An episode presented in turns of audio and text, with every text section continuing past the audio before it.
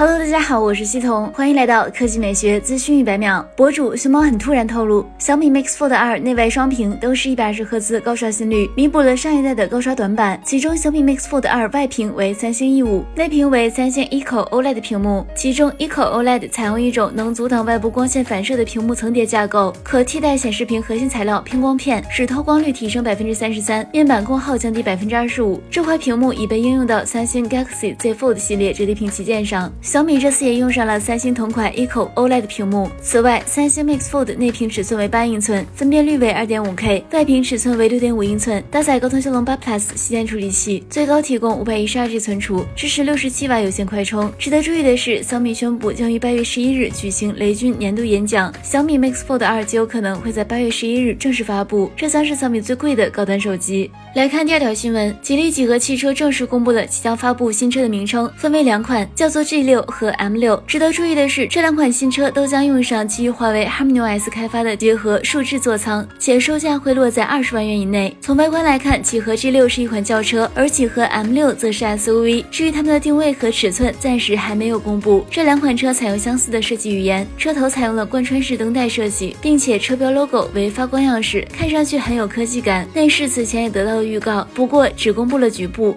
其中控屏就是典型的华为鸿蒙智能座舱的风格，周围也几乎没有实体按键。从细节来看，该车还将配有 HUD 抬头显示，目测开孔不小，或许是如今流行的 AR HUD。有趣的是，日前吉利公司旗下完成了对魅族的收购，不少网友纷纷表示吉利的车机有救了。不过还没等到魅族主导开发的车机系统，周边几何又跟华为联动了起来，属实让人有些看不太懂。当然了，不管跟谁合作，只要能够提升用户使用体验，保证效果，相信大家。还是欢迎的。好了，以上就是本期科技美学资讯百秒的全部内容，我们明天再见。